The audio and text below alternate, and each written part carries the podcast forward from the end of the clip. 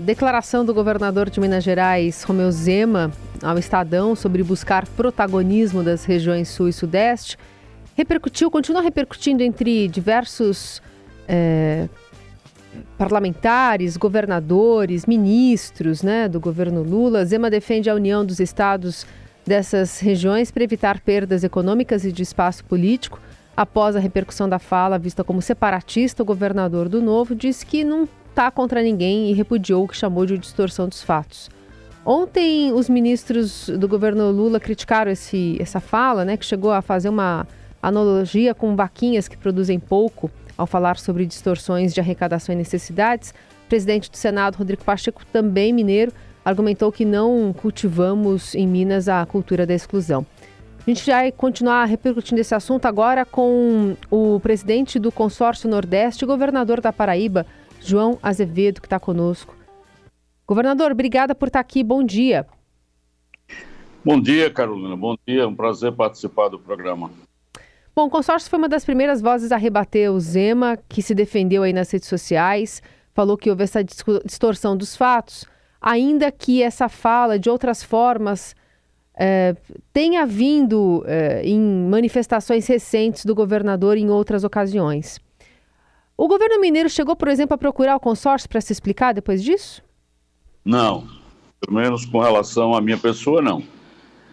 É, nós, do Consórcio Nordeste, evidentemente que, através de uma nota oficial, nós colocamos a nossa preocupação com relação a esse tipo de fala. Inclusive, que é uma distorção no sentido de que por que foi criado o Consórcio Nordeste.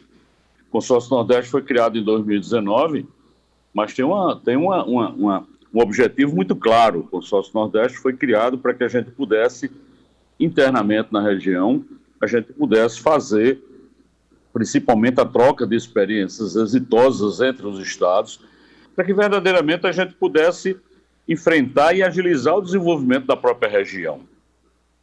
Claro que durante outros momentos eh, eh, de 19 para cá, a, a, o consórcio Nordeste teve uma importância muito grande, principalmente durante a pandemia, em que nós criamos aqui um, um, um comitê científico que orientou a todos os governadores, que fez com que o Nordeste tivesse a, a menor taxa de letalidade durante a pandemia. Ou seja, foi para isso que nós criamos o consórcio. O consórcio não foi criado para disputa, nem tampouco com o objetivo de ser protagonista, nem politicamente, nem economicamente é, essa distorção da compreensão por parte do governador de Minas Gerais é que gerou uma fala, eu, eu diria até, é, é, eu acho que, que foi, foi para um, um, limite que não deveria ter ido, preconceituosa, que não deveria ter ido. A, o nosso objetivo, inclusive através da nota que nós publicamos, é exatamente isso, para mostrar que o consórcio já foi criado, onde o slogan do consórcio desde 2019 é o Brasil que cresce unido. Nós queremos é verdadeiramente fazer com que esse país cresça unido.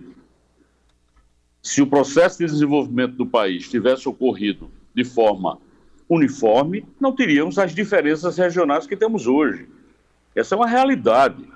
O que nós precisamos, logicamente, é não reescrever a história, mas buscar forma de fazer com que outras regiões, como o Nordeste, como o Norte, como até o Centro-Oeste, que hoje, em função do agronegócio, tem uma outra posição, uma outra condição, ele possa também se desenvolver. É essa a discussão, mas nunca pregar divisionismo, cisão, isso longe, longe de qualquer fala de, de um governador do Nordeste ou de quem passou pela presidência do consórcio.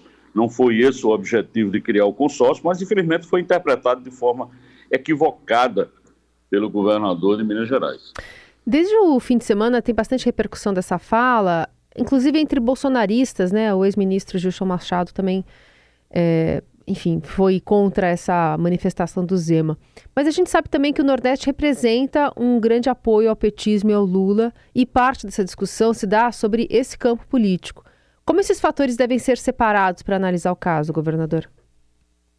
É, talvez essa seja a leitura mais mais clara da fala do próprio governador. O governador faz uma fala política, ele não faz uma fala técnica. Até porque, se você fizer análise dos dados, você vai perceber que o grande esforço do Nordeste para o seu desenvolvimento, ele tem surtido efeito a partir de dados que constatam, por exemplo, o PIB do Nordeste de 2002 até 2019 cresceu 53%. O do Sudeste cresceu 39%, o Sul 42%. E esse é o esforço, esse é o esforço muito grande para fazer com que essa região verdadeiramente é, seja vista, não como foi vista há 50 anos atrás, como um problema, mas como parte integrante do processo de desenvolvimento desse país. Hum. O Nordeste tem potencial enorme. O Nordeste, eu diria que foi um, um elemento extremamente importante há, há, há, poucos anos, quando o Brasil entrou numa crise energética, e através da geração de energia eólica e solar, evitou o caos nesse país. É, é essa forma que precisa ser vista. O potencial de cada região, aquilo que ele pode contribuir para o desenvolvimento do país. O Nordeste será, sem sombra de dúvida, a região do mundo maior produtora de hidrogênio verde. Isso está muito claro, visto por todos os institutos, por tudo que você possa imaginar em termos de leitura especializada. É essa leitura que precisa ser feita. Quando você desce essa discussão a um nível que, que, que foi colocado simplesmente de disputa política, que eu acho que a fala do Zema tem tudo a ver com o resultado das eleições, das últimas eleições presidenciais. É uma tentativa de, de, de buscar, como ele mesmo disse, o protagonismo político, que não foi isso que o, o consórcio pregou quando foi criado. Nós nunca colocamos que queríamos ser protagonista político de, a, da, do Brasil. Então, é, essa leitura, infelizmente, é equivocada. O tempo todo nós pregamos que o Brasil tem que ser mais, cada vez mais forte, próspero, mas unido, e não com disputas entre regiões. E, e, apesar dessa colocação, o senhor entende que a criação de uma frente reunindo esses governadores do Sul e Sudeste para defender esses interesses das regiões é uma iniciativa legítima? Legítima, necessária. Ao longo do tempo, nós temos discutido, inclusive com alguns governadores do Sul e Sudeste que nos procuravam, para entender o funcionamento real do consórcio Nordeste, para que essa experiência pudesse ser levada para a região. O Nordeste tem um consórcio, o Norte tem um consórcio, o Centro-Oeste tem um consórcio, e só faltava a região Sul e Sudeste se unir em torno de um consórcio. Não daria para fazer um consórcio do Sul, outro do Sudeste, talvez pelo número de estados, que são poucos. E daí houve uma, uma proposta de juntar o Sul e o Sudeste, que eu acho extremamente salutar é importantíssimo a troca de experiência por políticas exitosas que tem num estado que você leva para outro. Isso é uma coisa que tem feito uma diferença muito grande para o Nordeste. E é isso que nós queremos e nós estimulamos. E eu sou, eu sou um, um fã ardoroso desse modelo de gestão. Uhum. Nós tivemos verdadeiramente exemplos claros ao longo de, desse, desses anos que foram criados o, o, o consórcio de políticas públicas que foram implantadas em um estado que deu resultado e que se espalhou pelo Nordeste todo. Isso é a verdadeira função do consórcio Nordeste. E, logicamente, quando necessário, fazer a defesa da região. Isso é mais do que natural no processo democrático. Cada governador faz a defesa do seu estado e é mais do que justo. O que não se pode é defender e para que aconteça essa defesa, nós temos que nos diferenciar ou simplesmente nos impor enquanto Estado sobre a vontade dos outros. Aí não. Aí existe um, federalismo no Brasil que não permite esse tipo de coisa. Governador, a não manifestação de Tarcísio de Freitas aqui de São Paulo e de Ratinho Júnior do, do Paraná sobre a fala do Zema diz o que sobre a situação na sua visão? Ou diz mais sobre o tabuleiro da direita pós-Bolsonaro em 26? É complicado você falar sobre, sobre o que os outros estão pensando. Eu não tenho a mínima ideia, até porque o governador do Rio Grande do Sul, Eduardo, foi muito claro na sua fala, que não prega divisionismo, ao contrário, e que se, se a fala de Zema for uma fala que, que passou dos limites, não representa, Eduardo teve uma posição. Os outros governadores não, não, não, não quiseram, e é, era, é importante que eles, eles expliquem por que não entraram na polêmica ou não quiseram opinar. Entretanto, eu acho que seria extremamente importante que os governadores sim se posicionassem para que a gente pudesse continuar fazendo com que esse país seja eh, se desenvolva em torno de uma união nacional. em torno de uma União Nacional. Eu brinco às vezes dizendo que o, o presidente Lula, a sua equipe de marketing talvez nunca tenha pensado, mas foi de um acerto extraordinário quando criou o slogan do governo, União e Reconstrução. É isso que esse país precisa. Nós saímos de uma, de uma, de uma eleição extremamente dividido, extremamente dividido.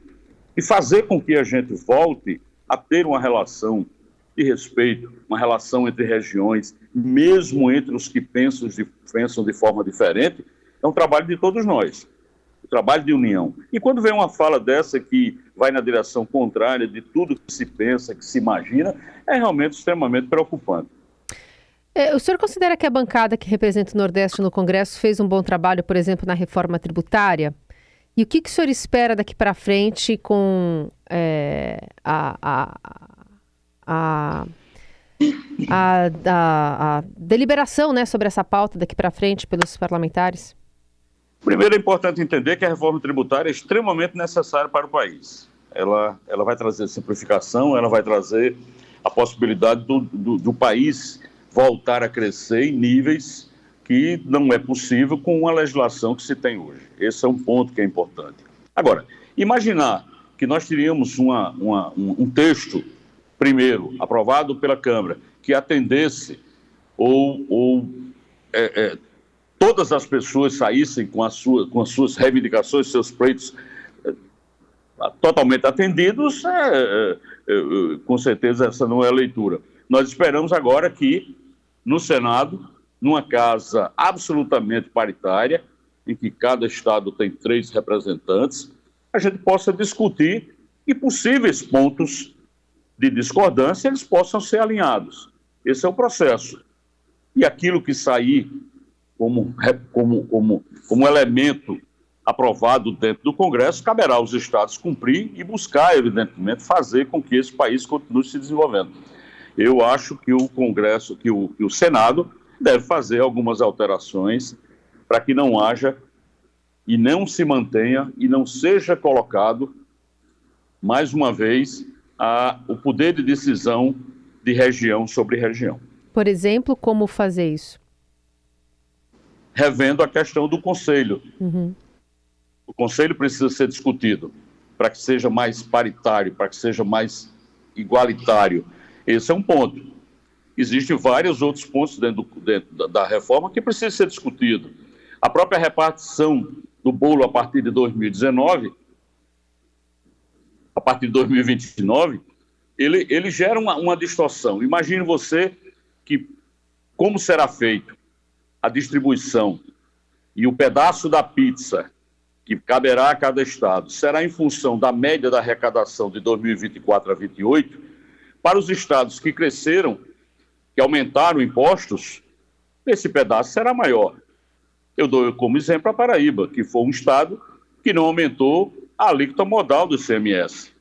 Nós somos um estado que estamos ajustados fiscalmente, financeiramente. Nós somos reiteados do Tesouro Nacional, nós somos reitear mais da, da Standards Poor. Ou seja, de repente, você vai ser punido porque você fez o seu dever de casa nós vamos ter um pedaço da pizza menor, porque a média será uma média menor, porque nós não aumentamos imposto. Uhum. Isso, de certa forma, é uma incoerência, precisa ser visto, precisa ser visto dentro da reforma. Ou seja, a, a própria questão do Fundo de Desenvolvimento Regional. O Fundo de Desenvolvimento Regional, ele foi criado com o objetivo de fazer com que se diminua as diferenças regionais. Se o Brasil tivesse se desenvolvido de forma uniforme, ele teria, não existiria diferenças entre regiões. Mas todos nós sabemos que temos diferenças para o Nordeste, para o Norte, para o Centro-Oeste, diferentemente do Sul e Sudeste, que recebeu incentivos ao longo desses anos todos nesse processo. Eu continuo dizendo muito, nós não queremos reescrever a história, nós queremos é fazer com que, nesse momento de se fazer uma reforma tributária, que a gente possa corrigir distorções históricas. E é possível, sim, a partir dessa criação do fundo, e que a, a repartição desse fundo seja feita de forma a permitir o processo de desenvolvimento sem causar, mais uma vez, ou ampliar essas diferenças regionais. Muito bem, a gente ouviu aqui no Jornal Dourado João Azevedo, que é presidente do consórcio do Nordeste e governador da Paraíba. Governador, obrigada por nos atender. Um bom dia. Bom dia, eu que agradeço o espaço. Um abraço a todos que nos ouvem.